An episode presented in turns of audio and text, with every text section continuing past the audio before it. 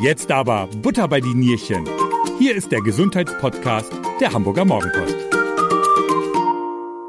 nächste bitte.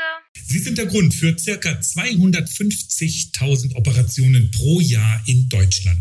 Bei Säuglingen sind sie häufig schon angeboren, aber die Zahl nimmt auch im fortschreitenden Alter zu. Heute geht es im Mopo Gesundheitspodcast um Hernien, also um Brüche in der Bauchwand. Herzlich willkommen. Schön, dass Sie wieder eingeschaltet haben. Mein Name ist Stefan Fuhr und mir gegenüber sitzt Professor Dr. Henning Niebuhr. Er ist Facharzt für Chirurgie und Viszeralchirurgie und der leitende Arzt des Hamburger Hernienzentrums und damit ein ausgesprochener Fachmann, wenn es eben um diese Brüche geht. Herr Professor Niebuhr, hallo und danke, dass Sie sich die Zeit für uns nehmen. Vielen Dank für die schöne Anmoderation. Ich bin, freue mich sehr, dass wir heute dieses interessante Thema, was eben wirklich äh, auch weit alle Leute betreffen kann, äh, besprechen können.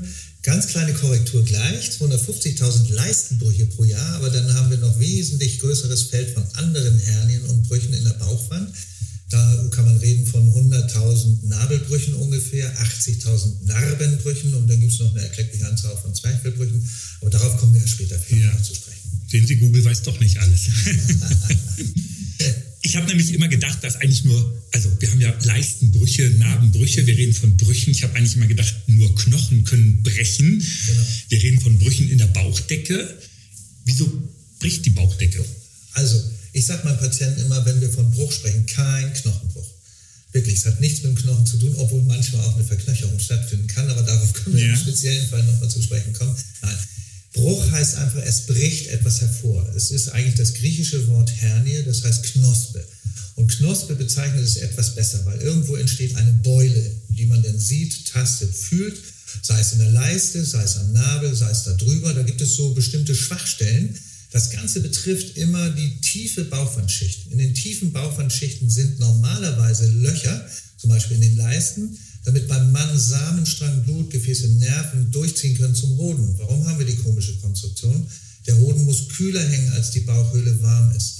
Das heißt, wir brauchen einen Strippenkanal, damit der Hoden mit Blutgefäßen versorgt wird, mit Nerven, damit der rückläufig dann der Samenstrang da auch durch kann und so weiter. Diese Öffnungen, die also anatomisch vorgesehen schon sind, beim Mann, aber auch bei der Frau, da ist es ein bisschen enger geschneidert, weswegen Frauen viel seltener einen Leistenbruch haben, ähm, diese vorgeschneiderten Öffnungen sind natürlich eine Schwachstelle. Die können, wenn wir älter werden als 40, sagen wir mal, so war der Mensch irgendwann mal vorgesehen, dann können die schwach werden. Das Bindegewebe kann schwach werden und diese Löcher, die da sind, primitiv gesprochen, können aufreißen. Ne? Und dann sind sie plötzlich größer. Und da müssen Sie sich vorstellen, das Bauchfell ist die innere Auskleidung der Bauchhöhle wie so eine Gummitapete. Und diese Gummitapete liegt normalerweise vor einem kleinen Loch. Da kannst du nicht rein. Passiert nichts. Wenn das Loch groß ist und Druck drauf kommt, dann stülpt sich die Gummitapete wie ein Handschuhfingerling aus durch das zu groß gewordene Loch und wird dann unten als Beule unter der Haut sicht- und tastbar. Und das Interessante ist bei diesen Beulen, wenn man sich hinlegt, rutschen die wieder zurück. Und wenn man aufsteht und Druck drauf gibt, kommen sie raus. Das ist eigentlich immer ein ziemlich untrügerisches Zeichen für einen Bruch. Und diese Brüche, die können eben in der Tat an verschiedenen Stellen passieren. Einerseits die Leisten, das sind so die klassisch häufigsten. Dann am Nabel ist der zweithäufigste. Warum hat man am Nabel eine Schwachstelle? Weil das die erste Narbe ist, die wir nachbehalten, wenn wir abgenabelt werden. Da ist einfach schwaches Bindegewebe entstanden, das kann mal wieder aufreißen. Mhm. Und dann kann es oberhalb der, des Nabels auch häufiger dazu kommen, dass da einfach äh, Brüche entstehen, also schwache äh, Bauchwandfaszien sind, die dann reißen können. Und natürlich nach Narben. Wenn Sie sich vorstellen, der Bauch wird aufgeschnitten für eine bestimmte Operation oder auch im Notfall, dann äh, muss das ja irgendwie wieder zusammengenäht werden. Und überall, wo man etwas aufgeschnitten hat und zusammennäht, entsteht Narbengewebe, was per se, also von sich aus, immer schon schwächer ist als gesundes, normales Gewebe. Weswegen es da gehäuft dann auch wieder zum Einreißen und zur Lochbildung kommt. Sie haben jetzt so verschiedene Orte, sag ich mal, gesagt, was, wo es auf, wo eine Hernie auftreten kann. Gibt es da eben so ein Ranking, wo verstärkt, wo weniger, also Nabel mehr oder Leiste mehr? Also der absolute Renner sind die Leisten. Ne? Hatten wir vorhin ungefähr die Zahlen schon genannt, mhm. also mit 250.000 Neuerkrankungen pro Jahr in Deutschland. Dann dicht gefolgt von Nabel, da sind es, naja, nicht dicht, aber gefolgt von Nabel, da sind es 100 bis 120.000 rechnet man. Dann kommen aber schon die Narben mit 80.000 immerhin, also durchaus... Äh, genügend, damit eine ganze Generation von Chirurgen noch ordentlich zu tun hat. Und ist das alles im Bereich des Bauches angesiedelt? Also wenn man jetzt so, oder weil Narben kann man ja auch auf dem Rücken haben zum Beispiel, oder? Da spielt das eher keine Rolle. Okay. Ne? Da gibt es selten sowas, aber das ist völlig untergeordnet. Mhm. Das ist in der Regel in der Bauchwand und innere Hernien gibt es auch, also das Zwerchfell ist ja die obere, wenn wir stehen, obere Begrenzung der Bauchhöhle zum Brustraum. Da gibt es ja Durchtritte für die Speiseröhre, das ist ja ganz klar, muss ja irgendwie mhm. äh, durch den Brustraum in den Bauchraum kommen.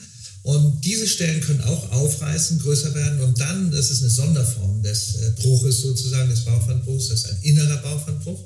Der führt dann dazu, wenn die Speiseröhre hochrutscht, dass dann der Mechanismus, der verhindert, dass Säure hochfließt, nicht mehr funktioniert, zu schwerem Sodbrennen. Auch da kann es dann manchmal eine Operationsanzeige geben. Aber das ist eine absolute Sonderform des Bruches und ist nicht so ganz das Thema der Bauchwandbrüche an sich. Mhm. Wenn Sie gerade eben gesagt haben, dass es immer so ein schwaches Bindegewebe ist, kann man dagegen was tun? Eigentlich nicht. Äh, noch nicht, muss ich sagen, einschränken, denn wir wissen inzwischen schon, auf welchem Gen das äh, aufgeschrieben ist, dass das Bindegewebe gut oder schlecht ist. Und nun können Sie sich vorstellen, Sie haben alle schon mal gehört von Gentechnik, mhm. dass irgendwann es soweit ist, dass der Mensch dann vielleicht in, in der Gebärmutter schon erkennen kann, ob da so schwaches Bindegewebe ist und man könnte dann was dagegen tun. Ne? sodass dann die Chirurgen alle arbeitslos werden. Aber das werden Sie und ich nicht mehr erleben. Das stimmt. Woran merke ich denn eigentlich, ob wenn ich einen Bruch habe, auch wenn er innenliegend ist? Sie haben gerade eben gesagt, nicht alle kommen dann nach draußen. Richtig. Es schmerzt ja nicht, ne? Oder? Nee, und es kommt drauf an, es kommt sehr drauf an. Also äh, prinzipiell, gehen wir mal auf die Leiste, weil das der häufigste Bruch ist, da kann man das ganz gut erklären. Meistens ist es so, dass äh, ein Leistenbruch sich ankündigt dadurch, dass es mal ein bisschen drückt und zieht, aber eigentlich nicht als schlimm empfunden wird. Also kein schlimmer, stechender Schmerz. Kein Schmerz, der ins Bein zischt oder in den Hoden geht oder quer über die Bauchwand geht. Das sind Sonderformen, die durch eine Leistenbruchoperation äh, im Nachgang entstehen können. Aber wenn sie vorher bestehen, ist es eher ein Zeichen dafür, dass man keinen Leistenbruch hat. Das muss man also ganz genau unterscheiden immer. Also das Symptom ist erstmal, dass man meist so ein bisschen diffusen Druck hat, was aber gar nicht so schlimm empfunden wird. Und dann ist es plötzlich so, dass der Mann morgens unter der Dusche sich mal anguckt und sagt, oh, da ist eine Beule in der Leiste, in der Leistengegend. Sie wissen ja, Leiste ist der Übergang zwischen Bein und Bauchwand. Diese Falte, die man da hat, das bezeichnet man als Leiste, sodass man ungefähr weiß, wo, wo wir sind und was wir besprechen. Das sind eigentlich so die ersten Symptome, die überhaupt auftreten. Und die führen dann, dann in der Regel zum Hausarzt und der sagt, ja, ich fasse mal an, guck das mal an, da kommen wir gleich noch drauf zu sprechen, auf die Diagnostik und schickt es dann weiter zu einem Chirurg, der sich damit auskennt. Und das sind, wie gesagt, die ersten Symptome. Aber es kann eben auch ganz katastrophal sein. Und muss nicht wehtun. Und muss gar nicht wehtun. Mhm. Muss nicht zwingend wehtun. So ein bisschen Druck meistens wird dann irgendwann geschildert. Aber es kann auch völlig anders kommen. Es kann auch als allererstes gleich zu einer Einklemmung kommen. Wenn nämlich äh, dieser Bruchsack, also das ausgestülpte Bauchfell, von dem wir vorhin gesprochen mhm. hatten, wenn da eine Darmschlinge reinrutscht und die abquetscht, dann ist Not an der Frau oder am Mann, je nachdem, für wen es ist. Und dann muss auch schnell gehandelt werden, weil das kann zum Absterben von Darm führen und das kann auch zum Tod des Menschen führen, muss man ganz klar sagen. Aber bitte nicht das glauben, was im Internet steht, wo immer die Katastrophen berichtet werden und man das Gefühl hat, dass jeder zweite oder dritte das sofort hat, das ist extrem selten. Nur man muss eben sagen, was passieren kann. Und das kann auch das allererste Symptom sein. Das, da steckt man nicht drin. Ne? Dann wäre das wäre aber schmerzhaft, wahrscheinlich. Das, das stelle ich mir sehr schmerzhaft vor. Extrem ja. schmerzhaft. Ja. Extrem schmerzhaft. Dann haben sie auch eine ganz feste Beule, wenn es eingeklemmt ist, die extrem schmerzhaft ist, die auch von alleine nicht zurückgeht. Dann ist schnelles Handeln erforderlich, das stimmt. Aber das ist die absolute Ausnahme. Also haben Sie keine Angst davor. Leistenbruch ist in der Regel erstmal harmlos und muss irgendwann dann eben auch angegangen werden, aber das besprechen wir später.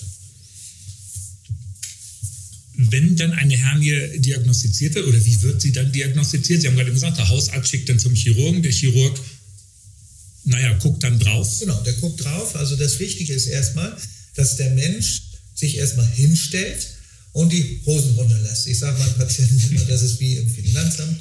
Hier muss jeder die Hosen runterlassen. Und dann kann man das sehen, die Beule, wenn wir jetzt erstmal von der Leiste sprechen, das andere sind ja Sonderformen, mhm. Erstmal von der Leiste sprechen, dann guckt man erstmal genau hin, ob so, schon so eine Beule sichtbar ist. Dann lässt man den Patienten oder die Patientin ordentlich pressen, in den Bauch hinein pressen, wie zum Stuhlgang. Dann fluppt das da ganz gut raus und dann sieht man die Beule in der Regel und kann sie dann tasten. Da gibt es dann auch so zwei, drei Handgriffe, die man kennt womit man dann das austasten kann, den Leistenkanal, also das eigentliche Loch, wo die Samenstranggebilde und äh, Nerven und die Blutgefäße durchgehen. Äh, da kann man reinfassen und dann lässt man husten oder pressen. Ich lasse am liebsten pressen. Und dann drückt sich dieser Bruch vor, sodass man ihn an der Fingerspitze gut tasten kann. Mhm. Das ist immer die einfachste Methode. Da greift man dann auch durch die Hodensackhaut beim Mann einmal ein bisschen durch. Und das ist das hört sich jetzt für einen Mann nicht so angenehm an. Aber es ist nicht so schlimm. Okay. Man muss ja nicht brutal vorgehen. Man ja, kann das auch okay. vorsichtig machen. Das ist das, was eben auch früher immer bei der Bundeswehr gemacht wurde Stimmt. als Reinuntersuchung. Ja. Das war insofern gar nicht schlecht. Als wir die Wehrpflicht hatten, konnte man sowas rausfinden in der großen Menge. Heutzutage gibt es das ja nicht mehr. Insofern müssen die Ärzte immer noch wacher sein und wachsamer sein, dass es sowas auch gibt. Das ist die sogenannte klinische Untersuchung. Die ist eigentlich sehr einfach. Dann gibt es eine Sonderform des Leistenbruchs. Das kann so ein Hodensackbruch sein, dass es bis unten reingeht. Oder eine Hodensack-Wasseransammlung. Um das zu unterscheiden, haben die Chirurgen früher eine Taschenlampe genommen als Mittel und konnten durch den Hoden sozusagen durchleuchten. Und wenn da viel Wasser drin war, konnte man das gut sehen, dass es eben durchgeleuchtet kam, dass es hell war. Wenn kein Wasser drin war, kam der Schein nicht durch. Also das war eine primitive alte Methode apparativer Diagnostik eines Leistenbruches. Und heute haben wir Ultraschall. Heute haben wir Ultraschall. Das ist genau das Wichtige. Und das ist eine ganz entscheidende Geschichte. Der Ultraschall ist sowas Einfaches und eigentlich überall vorhanden.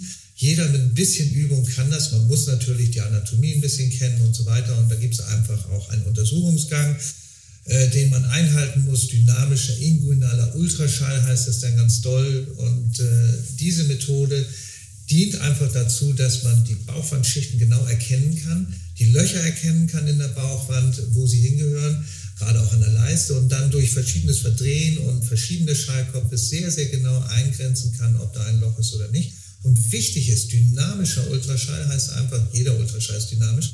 Ich kann den Patienten pressen lassen und kann das bildlich darstellen und kann genau sehen, wo der Bruch rauskommt und es eben nicht nur fühlen. Ne? Mhm. Und ich äh, erdreiste mich sogar zu sagen, dass mit beiden diesen Methoden, mit der klinischen Methode und dem Ultraschall zusammen, gelingt es fast in 100 Prozent der Fälle, einen Leistenbruch wirklich sicher zu diagnostizieren. Ne? Das ist gehört, Erfahrung dazu, wie bei jeder Ultraschalluntersuchung. Aber es hat sich in den letzten, na, wie lange betreibe ich jetzt diesen Ultraschall? Äh, seit 20 Jahren ungefähr. So da bin ich erstmalig angefangen, das so ein bisschen zu sortieren und zu gucken, dass man das vernünftig einrichten kann und da eine einigermaßen eine Struktur in diese Ultraschalluntersuchung reinkriegt. Und wir haben es dann auch publiziert und das ist auch das, was wir auch immer auf den äh, entsprechenden Hernien- oder Ultraschallkursen, die wir geben, auch vermitteln, damit die Menschen, die äh, eben Diagnostik betreiben, sprich die Ärzte, Ärztinnen, das dann eben auch einfach in die Hand kriegen und ausprobieren können. Das ist eine einfache Untersuchung, die enorm hilfreich ist. Denn es werden immer nach wie vor noch sehr viele Menschen, die mit Leistenschmerz kommen, aber eigentlich gar keinen Leistenbruch haben, trotzdem operieren. Weil der Chirurg meint, er hat da irgendwie ein bisschen was getastet oder so und ja, und dann, wenn es dauert, dann operieren wir lieber. Und das ist falsch. Das soll man wirklich nicht machen. Wenn einer keinen Leistenbruch hat oder den sogenannten, ah, ich weiß nicht, vielleicht zwei Millimeter Bruch oder sowas, mhm. den man auch im Ultraschall manchmal denkt zu sehen, da muss man also selbstkritisch sein, das ist sehr wichtig wenn man das operiert und es waren nur Schmerzen vorher, die zum Teil auch besonders stark waren oder eben Nervenschmerzen, die haben meistens nichts mit dem Bruch zu tun. Und wenn man die dann operiert, dann wird es meist schlimmer als besser. Und das ist inzwischen auch ein Risikofaktor für nach der Operation weiter bestehender Schmerz, wenn jemand, gerade auch jüngere Menschen, vor der Operation heftigen Schmerz haben, der eigentlich Leistenbruch untypisch ist.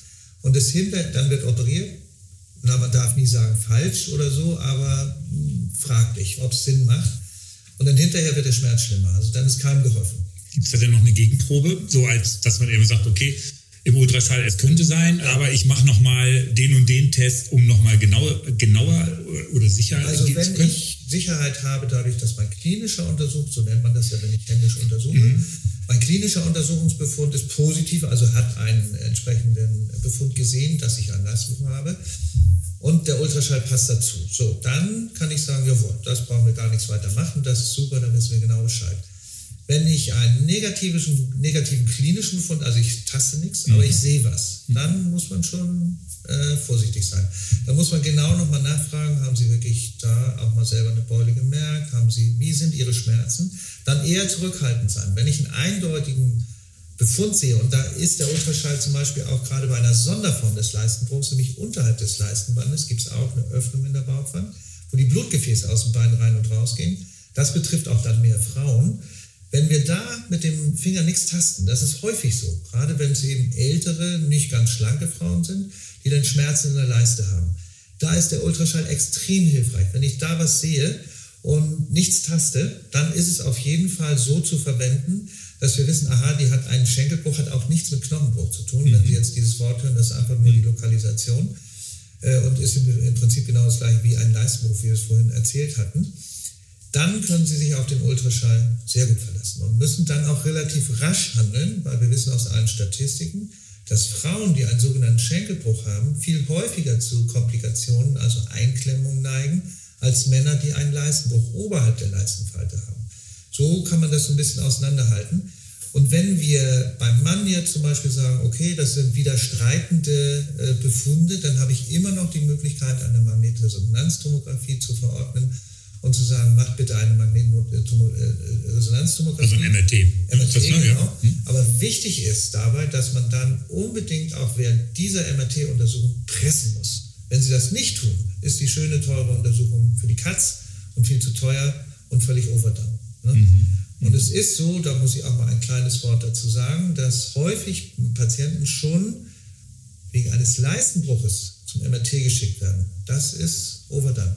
Die, die Untersuchung ist teuer, aufwendig. Ich will nichts gegen die Radiologen sagen, aber da hilft der Ultraschall mhm. viel, viel besser. Und die, erst in zweiter Linie ist das MRT wichtig. Das MRT ist extrem, oder die MRT ist extrem wichtig für alle orthopädischen Fragestellungen, da wo es darum geht, Sehnenansätze zu sehen, Muskelansätze zu sehen, knöcherne Veränderungen zu sehen, die ja auch mal Leistenschmerzen machen können. Wir wissen, dass es 102 Ursachen zum Beispiel des Leistenschmerzes gibt. Und das herauszufinden, das ist auch eine ganz wichtige Sache. Es ist nicht immer der Leistenbruch, wenn man schmerzt. Ne? Das ist ganz, ganz wichtig. Deswegen haben wir in 2013 bereits mit sehr guten Neurochirurgen, Neurologen, Urologen, Gynäkologinnen, Gynäkologen, natürlich immer auch die Frauen dabei, ganz klar, und äh, haben wir auch Physiotherapeuten, auch Osteopathen und so weiter, haben wir eine Gruppierung gegründet, das Hamburger Netzwerk Leistenschmerz, damit wir genau diese Sachen, wenn ein Mensch mit Leistenschmerz kommt und er zu mir kommt, dann gucke ich nach Leistenbrüchen, auch von Zwerchfellbrüchen oder eben entsprechend äh, Schenkelbrüchen. Und äh, wenn wir das nicht sehen, dann weiß ich genau, aha, jetzt muss ich den Patienten befragen, wie ist der Schmerz? Dann weiß ich, aha, schicke ich ihn eher zum Orthopäden oder zum Neurologen oder eine Frau zum Gynäkologen und so weiter und so weiter. Oder Urologen, alle spielen eine wichtige Rolle und da haben wir ein Netzwerk entwickelt, sodass die Patienten dann auch relativ rasch in die entsprechende äh, Fachdisziplin weitergeleitet werden, damit sie nicht in ein Loch fallen und ein halbes Jahr tut wieder keiner was. Und nicht auf Verdacht einfach operiert werden. So ist es. Ja. Und das ist extrem wichtig, dass Sie das eben wissen und auch machen. Ja. Was sagen Sie zu den ähm, Leuten, die sagen, okay, hier ab und zu guckt man ein bisschen was raus, aber das kann ich wieder reindrücken und das schmerzt doch nicht. Äh, muss nicht sofort operiert werden. Wir haben Zeit. Es kann, es sollte operiert werden. Warum? Es gibt auch Leute, die leben ihr Leben lang mit einem Leistenbruch, mhm. vielleicht im höheren Alter mal ein Leistenbruchband oder sowas, was früher sehr gerne genommen wurde. Da gibt es die abstrusesten Apparate und Konstruktionen, die man sich da umschneiden muss und so weiter. Ist insofern nicht ganz gut, weil es durchaus zu Mazerationen, also zu Veränderungen, äh, krankhafter Veränderungen der Haut darunter, die wird dünn und entzündet und so führen kann, was dann nicht so gut ist, wenn man das später mal doch operieren müsste. Also da muss man das auch ein bisschen zurückhaltend sehen. Was sage ich den Leuten? Ich sage den Leuten also, man soll es operieren. Warum? Um dieses seltene Ereignis einer Einklemmung zu vermeiden. Und gerade wenn es eben auch jüngere, mittelalte Leute sind, was weiß ich, so 50, 60 oder sowas, Jetzt sind sie in einem guten Zustand, wir können sie gut operieren, sie vertragen die Operation sehr gut. Wir können uns den Zeitpunkt aussuchen, wann sie es für richtig halten, wir es für richtig halten und planen die Operation. Und wenn wir das dann haben, dann sind sie frei davon, wenn es alles gut geht, immer vorausgesetzt, ist ganz klar. Und das ist eben, weil es ist die einzige Heilung einer Hernie. Es gibt keine andere Heilung. Es gibt keine, keinen Tee, es gibt keine Tabletten, sowas. Ne? Ich habe mal Hernia Removal Tea irgendwo ja. gefunden, tolle Sachen, aber es geht eben nicht. Es ja. gibt, gibt keine Medizin dagegen. Sie müssen es eben tatsächlich operativ angehen. Sie haben es gerade eben gesagt, eine Operation und dann ist man durch damit? In der Regel ja. Aber es könnte dann, also wenn man woanders nochmal wieder auftreten darf. Also weil man ja das schwache Bindegewebe vielleicht von Haus aus mitgekriegt. Vererbt genau, bekommen hat, ja, genau. Ne? Okay. Das darf man nicht unterschätzen. Es ist so, äh, bei den Leisten sagt man, in 15 Prozent der Fälle kann es auch auf der anderen Seite, das sind statistische Werte, äh, auch zum Auftreten einer weiteren Hernie kommen. Und da ist der Ultraschall auch extrem hilfreich vorher. Wenn ich dann nicht gucke, weil ich immer beide Leisten angucke, das gehört immer dazu. Wenn ich dann sehe, guck mal, mein lieber Mann, da ist auch noch was, dann machen wir das natürlich sofort mit. Und dann sind wir bald schon bei der Therapie, aber das ist ja noch ein extra Kapitel. Und äh, dann sollte man, wenn wir da was finden, dann soll man natürlich das Angebot machen, klar, das machen wir gleich mit. Aber was man nicht machen soll, ist, wenn da nichts ist, einfach vorsorglich zu sagen, wir operieren das mal schnell mit. Das wird in anderen Ländern ein bisschen anders gesehen. Die Schotten zum Beispiel, da weiß ich das, da wird es durchaus gemacht. Aber in Deutschland sollte man das oder wollen wir es auch besser nicht machen. Weil, wenn was passiert und dann äh, war da gar nichts und man operiert und es passiert was, ja, dann ist es ganz schlecht. Mhm. Ne? Also, wo nichts ist, soll auch nicht operiert werden. Sie hatten gerade eben schon einmal angesprochen, le lebensbedrohlich kann der Herrn im Prinzip nur werden, wenn auch Darm rauskommt, in, die, in, die Bruch, in den Bruchsack reingeht und abge, abgeklemmt wird, sonst aber nicht? Eher nicht. Also das ist aber immer das Damoklesschwert, was so über einem schwebt, was selten ist, aber da kann es eben zu einer Katastrophe kommen, in der Tat. Ne, und deswegen auch, wenn Patienten jetzt so sind, die wenig äh, Beschwerden haben und so weiter und denen ich sage, pass mal auf, kommen Sie, in, kommen Sie fünf Wochen vor dem Wunschtermin wieder, also überlegen Sie sich selbst, wann Sie wollen, den gebe ich immer mit und dokumentiere das auch. Patient über mögliche Krankenhausbehandlung in so einem Katastrophenfall aufgeklärt. Das ist ganz wichtig, dass Sie das auch tun, obwohl es gering ist. Sie brauchen den Menschen überhaupt gar keine Angst zu machen damit, aber Sie müssen einmal darauf hinweisen, dass Sie sagen, pass auf, es kann eben mal in seltenen Fällen zu einer massiven Einklemmung kommen, dann musst du ins Krankenhaus und darfst nicht sagen, ich gehe zum Doktor wieder zwei Tage später oder so. Das ist dann zu spät.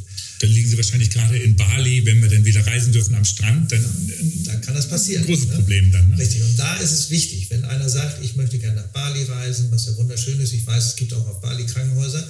Man darf auch nicht unterschätzen. Auch in Thailand zum Beispiel hatten wir mal einen Fall, wo jemand äh, eine akute Blinddarmentzündung hat, ein junger Mann.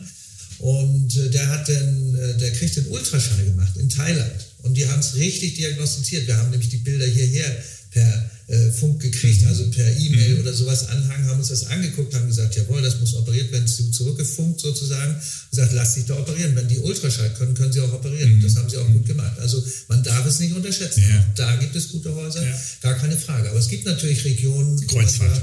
Kreuzfahrt zum Beispiel. Auch da gibt es einen Doktor an Bord. Man kann vielleicht auch mal ausfliegen oder sowas, aber alles komisch.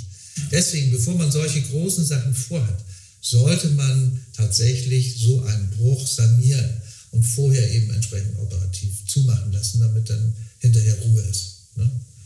Wollen wir mal drüber reden, wie man das denn macht? Ja, sehr gerne. Also, Sie sind ja Chirurg, das heißt also, Hernienbrüche werden dann operiert. Genau.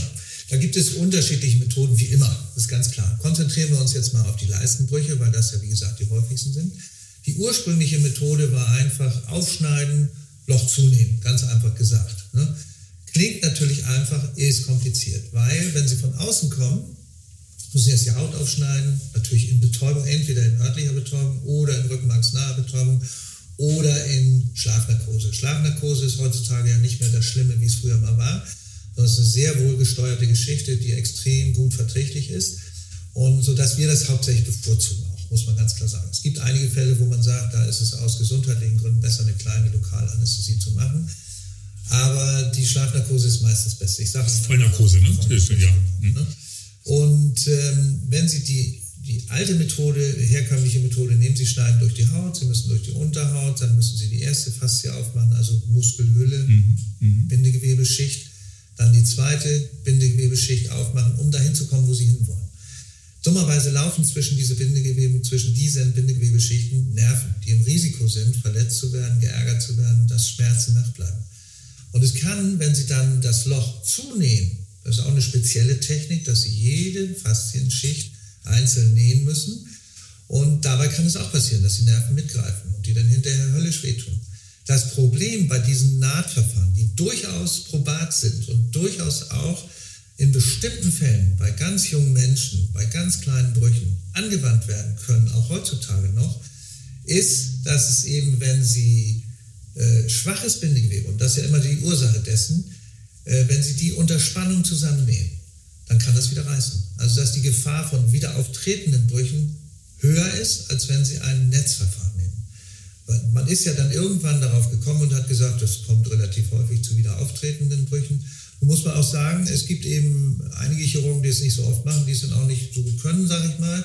Andere, es gibt eine Klinik in Toronto in Kanada, die Shoulders Klinik, die nur näht, die auch sehr gute Ergebnisse haben, weil sie nur das machen. Mhm. Und die können das halt auch. Aber die nähen eben auch mit Stahldraht, das ist dann wieder so ein bisschen altertümlich sozusagen.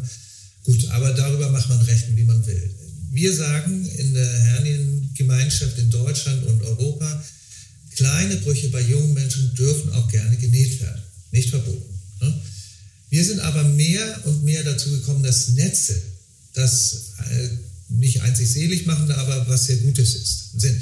Und zwar deswegen, weil sie mit einem Netz eine Bauchwandverstärkung, eine Bauchwandschicht einziehen zur Verstärkung der gesamten Bauchwand und damit einen spannungsfreien Verschluss hinkriegen. Sie nähen also nicht das Loch zu, sondern legen ein Netz darüber, auf diese Schicht, auf, der sie sonst, auf die Sie sonst kommen, wenn Sie nähen müssen. Und das Netz wird dann unten, wenn Sie offen operieren, am Leistenband fixiert, also festgenäht, sodass es nicht abrutschen kann. Das ist auch eine sehr gute probate Methode, die aber, die zwar dann das Problem des möglichen Rezidivs, also Wiederauftreten des Bruches, lösen kann oder helfen kann, das zu lösen, weil es einfach weniger hat dann. Aber das Problem mit den Nerven ist nach wie vor da. Das ist die Schwierigkeit. Sie haben eben die Nerven nach wie vor in den Bauchwandschichten, da müssen sie halt durch. Und dann die auch schon. Das kann man auch. Da gibt es auch gute und weniger gute Leute wie überall im Leben.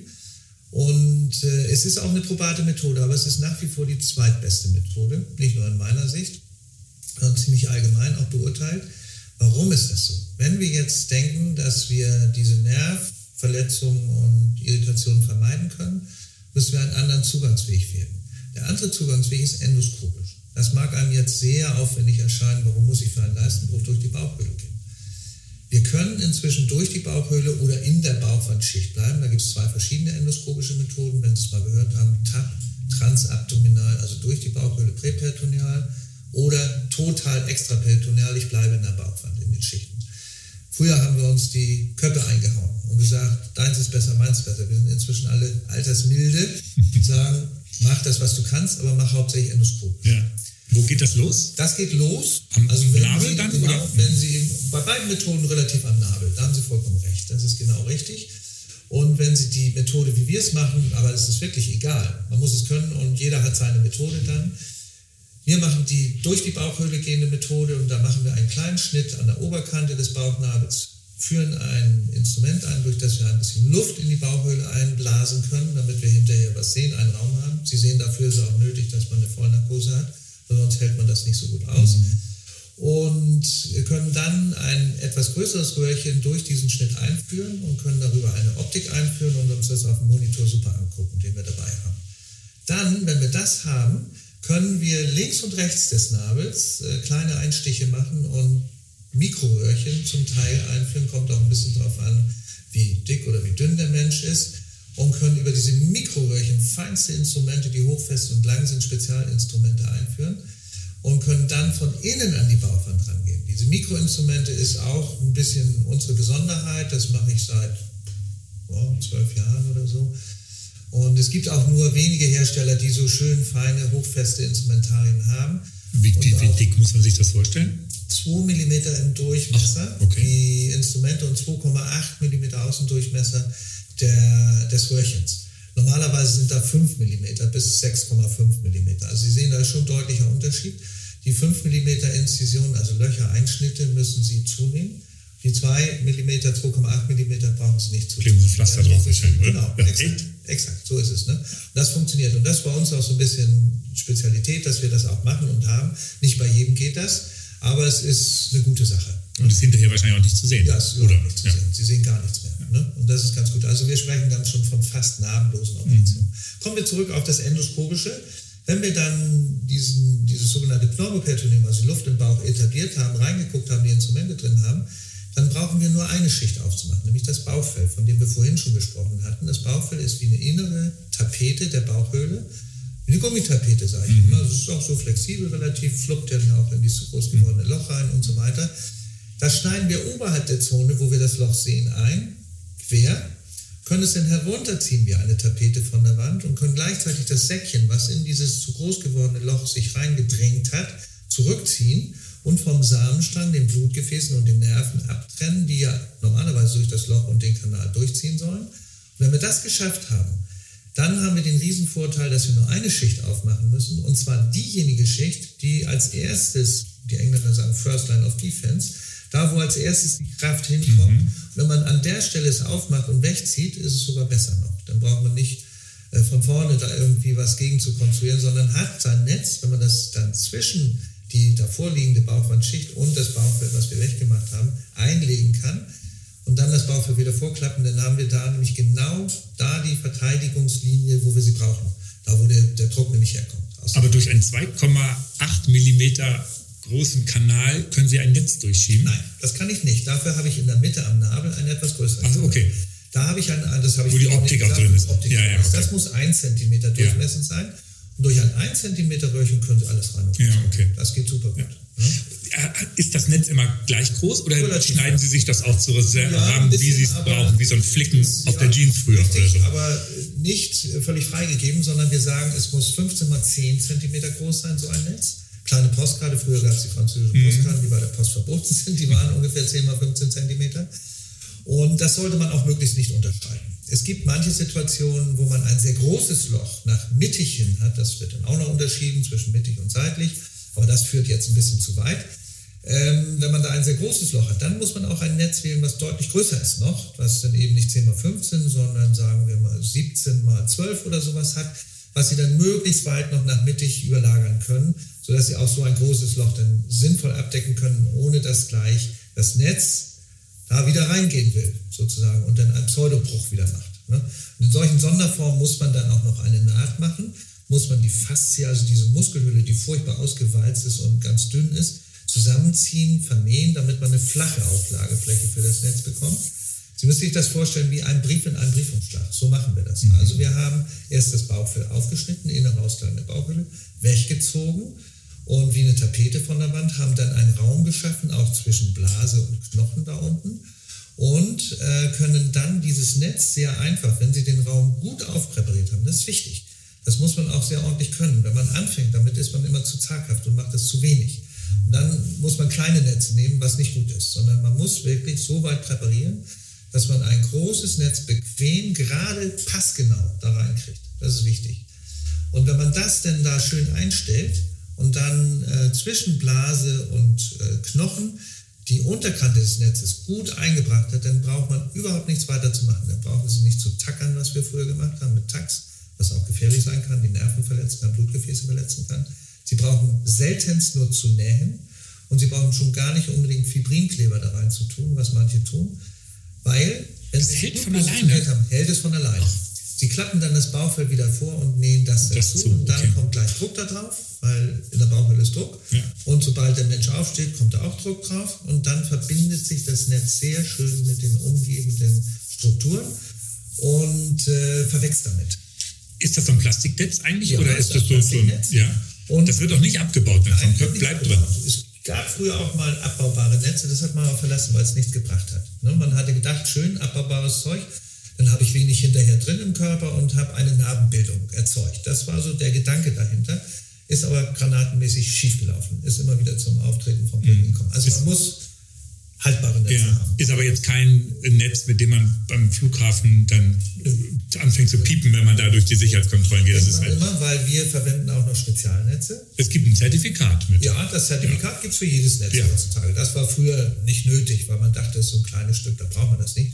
Gesetz ist inzwischen so, kein Problem, wir machen es. Aber Sie brauchen es nicht unbedingt am Flughafen. Das aber, also okay, aber das... Das ist, weil das Gesetz ist vorschreibt. Okay. Deswegen machen wir es auch gerne und tun das und kriegen auch von, der, von den Herstellern auch die entsprechenden Ausweise und geben die dann ja auch mit. Netz und Netz ist auch nicht das Gleiche. Es gibt ganz schwergewichtige Netze und manche sagen, ich muss ordentlich kräftiges Netz da drin haben, damit auch ja nichts passiert. Und es gibt ganz leichtgewichtige Netze und es gibt mittelgewichtige Netze, ganz klar.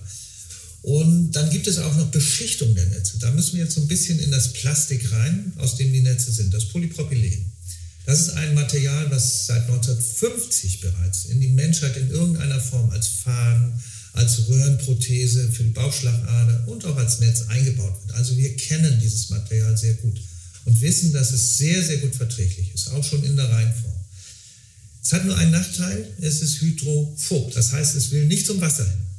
Und der Mensch ist mit ganz, ganz vielen Teilen Wasser. Und also die Bauchwand zum Beispiel oder die Organe sind alle feucht. Und wenn ich nun ein Material haben will, was da gerne rangeht, dann muss ich es hydrophil machen. Also, dass es das Wasser liebt.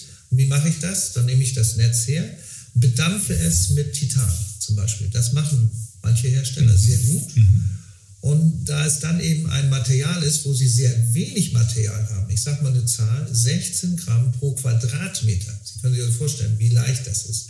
Und das ist nur ein Haufen jetzt. Und wenn Sie den dann titanisieren, also so äh, aufbereiten, dass er zum Wasser und zur Feuchtigkeit will, dann können Sie das wie so einen Seidenteppich ausstreichen und direkt in die Position einstreichen. Und Sie brauchen wirklich gar nichts zu machen. Sie müssen nicht nähen, nicht tackern, nicht kleben.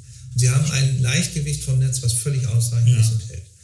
Da kommt es so ein bisschen drauf an, was der einzelne Chirurg auch für besonders gut findet. Und die OP-Techniken sind wahrscheinlich auch ähnlich, ob ich jetzt einen Nabelbruch habe oder ob ich einen, einen Leistenbruch habe. Also so jetzt grob, grob gesprochen. Also Netz ja, gibt es wahrscheinlich ja. auch. Netz gibt es auch, unbedingt, ja. ja, ja. Und dann muss man eben wirklich sagen, die Leiste ist am besten endoskopisch durch die Bauchhöhle oder in der Bauchwand selbst zu operieren. Mhm. Das muss man ganz klar sagen. Zweitbeste, achso, ich muss eben noch zu Ende führen.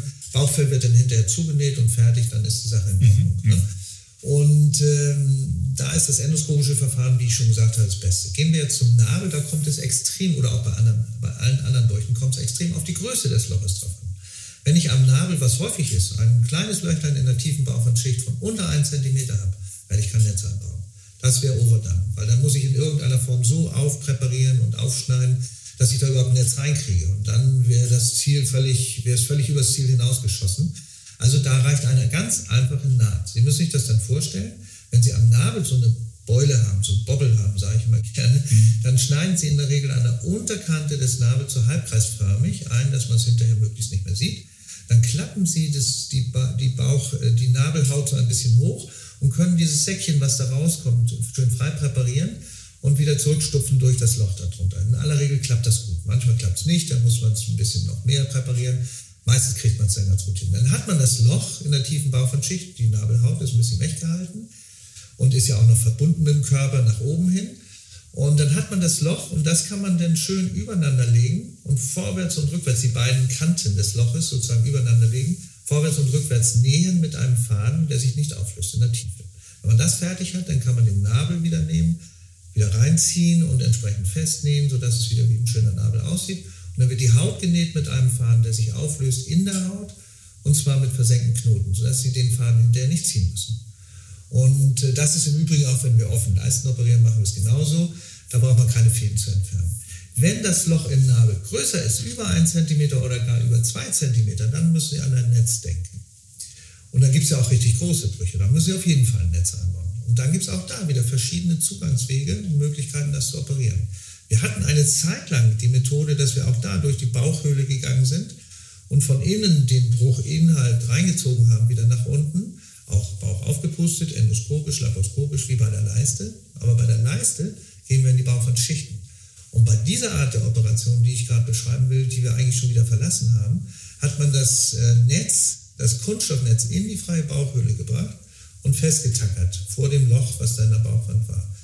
Das konnte nicht in allen Fällen, um Gottes Willen, auch das ist ein probates Verfahren, was es auch immer noch gibt, was in den meisten Fällen auch gut geht, aber wenn es schief geht, also Darm zum Beispiel mit dem Plastik sich verklebt, dann ist es schlecht. Mhm. Deswegen haben wir das komplett verlassen, machen das nicht mehr, sondern haben mit Wolfgang Reinpold, meinem neuen Partner, der diese Methode entwickelt hat, das sogenannte Milos-Verfahren am Start.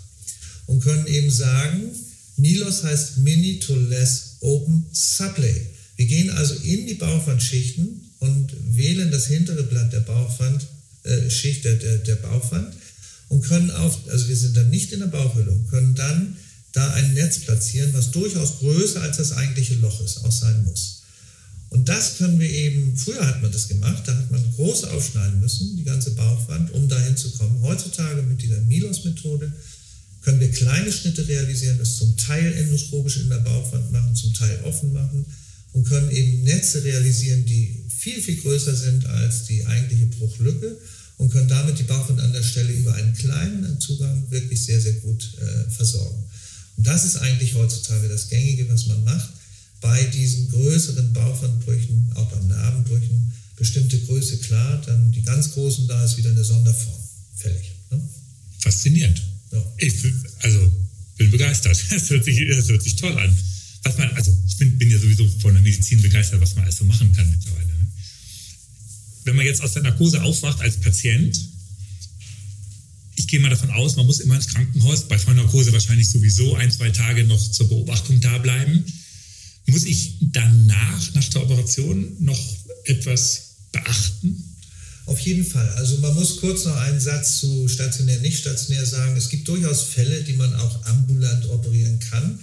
Und ich sage das ganz offen, die Kassen verlangen immer mehr ambulant, weil es hat auch einen bestimmten Grund. Ganz mhm. klar, es wird dann etwas sehr viel billiger mhm. für die Kassen. Und wir sind aber der Meinung, und nicht nur der Meinung, sondern auch wissenschaftlich begründet der Meinung, dass man gerade endoskopische Verfahren, die viele Vorteile haben, unbedingt kurzstationär operieren muss, weil sie auch in ganz seltenen Fällen erhebliche Nachteile haben können. Weil wenn, und darauf muss man auch zu sprechen können, jede Operation kann Komplikationen haben. Wenn eine Komplikation, zum Beispiel eine Blutungskomplikation auftreten kann nach einer endoskopischen Operation, kann es in einen Raum hineinbluten, der sehr viel größer ist, als wenn wir es offen machen. Ne, deswegen kann man offene Verfahren eher mal sagen, okay, ambulant geht. Weil wenn dann ein Bluterguss entsteht, ist der kontrollierbar und begrenzt. Während wenn wir endoskopisch operieren, es ist extrem selten, dass dann eine solche Blutung auftritt. Aber wenn sie auftritt, ist es eben sinnvoll, dass der Patient, das würde während der ersten 48 Stunden solche Sachen äh, auftreten, dass der Patient, die Patientin in stationärer Überwachung im Krankenhaus ist. Und deswegen ist die Forderung, endoskopisch operierte Leute gleich nach der Operation nach Hause zu schicken, absurd und sollte unbedingt widersprochen werden, weil das gefährlich werden kann. Das muss man ganz klar sagen. Und da gibt es genügend Berichte, wo sowas passiert sein mhm. könnte. Nun kann man sagen, wenn ihr sowas Gefährliches macht, warum macht ihr es dann überhaupt?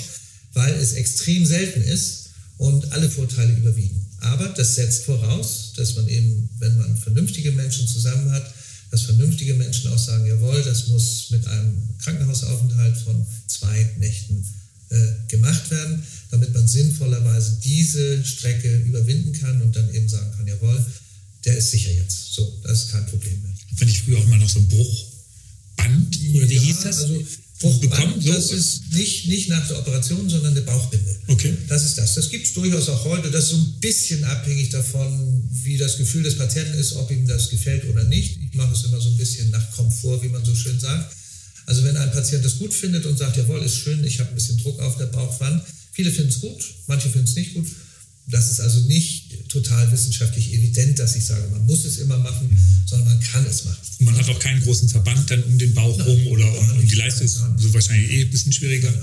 Da macht man äh, einfach nur ganz, also über die kleinen Einstiche bei dem laparoskopischen Bau, also beim endoskopischen Vorgehen, macht man kleine Pflästerchen drauf fertig. Man kann auch gleich duschen mit solchen Sachen. Auch wenn Sie einen Schnitt in der Leiste haben, dürfen Sie heutzutage auch gleich duschen. Sie sollen nach, egal ob Sie ambulant oder stationär, kurzstationär sind, sollen Sie gleich nach der Operation möglichst aufstehen, rumlaufen. Sie sollen am Anfang Schmerzmittel kriegen, auch nehmen. Die ersten zwei, drei Tage ist immer gut. Das ist genau wie beim Zahnarzt, wenn er einen Zahn gezogen hat, der sagt, damit die Backe nicht dick wird, ein bisschen Ibuprofen oder ein anderes Schmerzmittel, weil das auch immer eine abschwellende Potenz hat. Das ist also immer ganz, ganz wichtig. Dass diese Mittel sind gut, auch bei Abstellung einzusetzen. Deswegen nutzen wir das für ein paar Tage, ist gar nicht so lang. Sodass also auch ein Patient sagt, ich will keine Tabletten nehmen. Ich sage immer, das gehört ein bisschen dazu für die ersten zwei, drei Tage und dann ist auch gut. Dann sagt man auch, okay, ja klar, machen wir. Wie ist das weitere Vorgehen dann? Also erstmal ausreichend Schmerzmittel, egal wie Sie es machen, offen, geschlossen, ambulant, stationär. Und äh, dann geht es weiter. Sie sollen aufstehen, rumlaufen. Bis 10 Kilo gebe ich immer gleich frei. Das ist ja schon eine ganze Menge. Leichte Reisetasche kann man immer tragen, mhm. ohne dass irgendwas passiert. Früher hat man gesagt, als genäht wurde, um Gottes Willen, am besten im Bett liegen, so ungefähr 14 Tage im Krankenhaus war früher üblich. Und dann eben vier Monate nichts Schweres heben. So, da können Sie sich vorstellen, was auf dem Arbeitsmarkt los ist, wenn die Menschen vier Monate zu Hause bleiben müssen ne, wenn sie kräftig arbeiten. Bei uns sind es jetzt vier Wochen, weil wir wissen, dass nach 14 Tagen kann man in der Regel schon ein bisschen Joggen, Fahrrad fahren, leichte Sportarten machen und nach vier Wochen ist das Netz gut eingewachsen. Wie ist der Prozess des Einwachsens? Des Egal welcher Bruch es ist. Egal welcher Bruch es ist, das ist so. Netz muss einwachsen. Der erste Schritt, den der Körper macht, ist Fibrin, ein super Klebstoff. Damit verklebt er das Netz in der Leiste, aber auch überall woanders, so dass sie es nach 48 Stunden eigentlich schon nicht mehr rauskriegen. Dann der nächste Schritt, der auch gleichzeitig anfängt, ist das Durchwachsen der Bindegewebszellen durch die dafür vorgesehenen Maschen. Die Maschen sind von der Größe genau berechnet, dass die Bindegewebszellen da durch wollen und auch das können. Und dieser Prozess, das Einwachsen des Netzes, der dauert vier Wochen circa. Deswegen sagen wir immer noch ein bisschen Vorsicht, vier Wochen nicht zu schwer heben und so weiter und so weiter. Ne? Und danach, und danach sind sie frei. Alles wieder, alles wieder freigegeben. Und wir machen es so im Verlauf, wenn wir die Patienten behandeln, sehen wir sie einmal vorher in unseren Sprechstunden und wir sehen sie natürlich während des Krankenhausaufenthalts und nachher in der Regel 14 Tage, drei Wochen, 10 Tage, je nachdem. Hinterher nochmal, das können die Patienten und Patientinnen vorher natürlich ausmachen, auch mit unseren äh, Kräften, den MFAs hier und dann Sprechstundenkräften. Und die Organisation ist gut abgefedert und wir haben da also eigentlich ganz gute Wege auch mit den verschiedenen Krankenhäusern, in denen wir tätig sind, sodass das eigentlich sehr eingefahrene Wege sind und auch eigentlich immer gut funktionieren. Und die Nachkontrolle ist dann Ultraschall. Ultraschall, auch, ne? klinisch, Ultraschall, ja. Fragen, wie es geht und so weiter. Man inspiziert, tastet nochmal und macht Ultraschall. Genau richtig. So funktioniert das. Und dann sind die Patienten wieder freigegeben und die Arbeitsunfähigkeit, die richtet sich natürlich, die Zeit der Arbeitsunfähigkeit richtet sich danach, was für einen Job man hat. Mhm. Wenn einer sagt, ich bin Straßenbauarbeiter oder Müllwerker, dann natürlich muss er vier Wochen krankgeschrieben werden, weil er zu schwer heben muss in der Zeit. Wenn einer sagt, ich bin Akademiker, ich muss nur ein bisschen im Büro sitzen, dann sagt man, kann es gleich wieder anfangen. Und dann kommt es natürlich darauf an, welchen Beruf man hat und wie man angestellt ist. Und der Selbstständige wird sagen, ich muss gleich wieder loslegen. Lange sitzen. im Bett schon wieder ja, an, mit ja. seinem Laptop zu arbeiten und so. Da gibt es alle Möglichkeiten. Aber man rechnet so zwischen ein und vier Wochen ungefähr. Ne? So, der Waschbrettbauch. Ja. Die Männer wollen ja alle einen Waschbrettbauch haben. Genau. Haben Sie gerade eben, wir haben eingangs des Gesprächs gesagt, Männer haben häufiger Leistenbrüche. Liegt es vielleicht auch am Waschbrettbauch? Oder andersrum, trainieren die Männer zu viel Bauch? Na, also sehen mal so. Befreien Sie mich. die Männer, die Bauch trainieren, sind ja nicht alle. Sind, viele reden drüber, aber tun, tun sie ja doch nicht so richtig.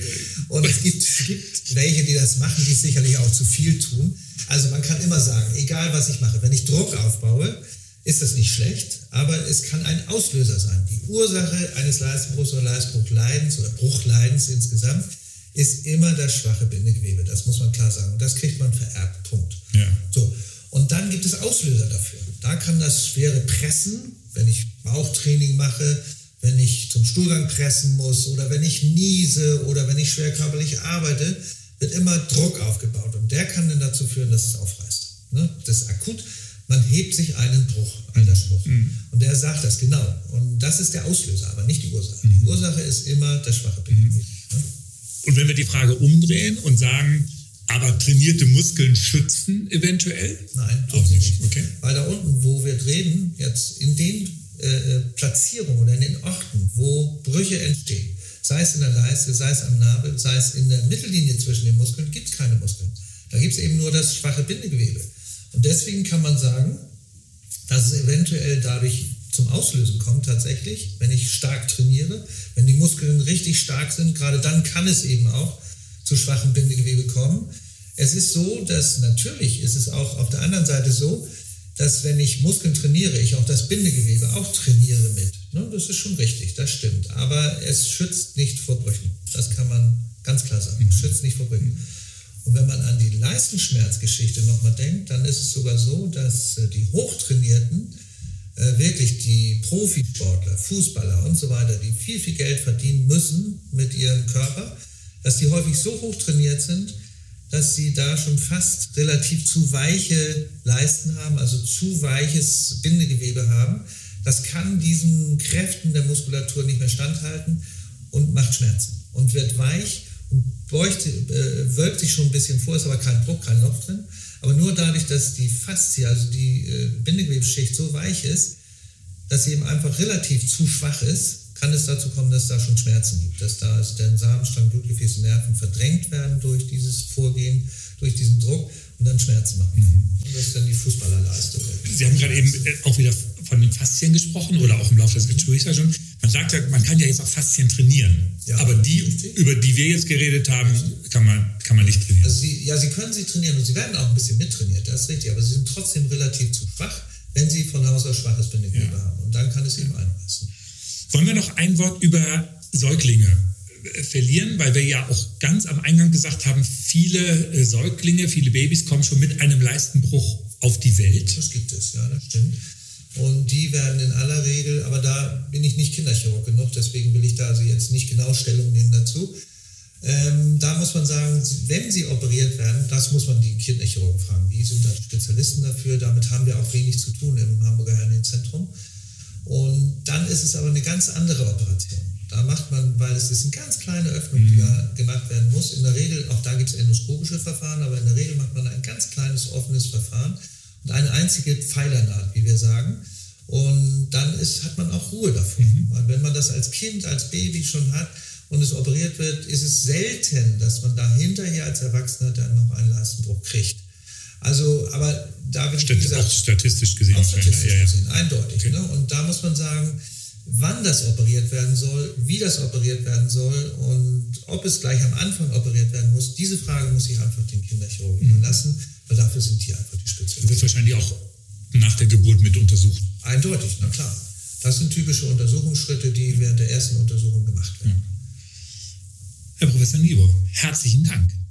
Sehr gern, war mir Sehr interessant. Ich danke Ihnen ganz herzlich für das Gespräch. Ich habe mal Lust, also würde ich glatt dazu gucken. Also äh, finde ich, find ich richtig klasse.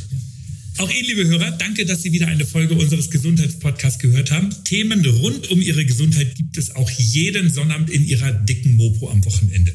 Wenn Ihnen dieser Podcast gefallen hat, also Sie wissen es schon, ich freue mich über jede Bewertung und auch über jede fünf Sterne.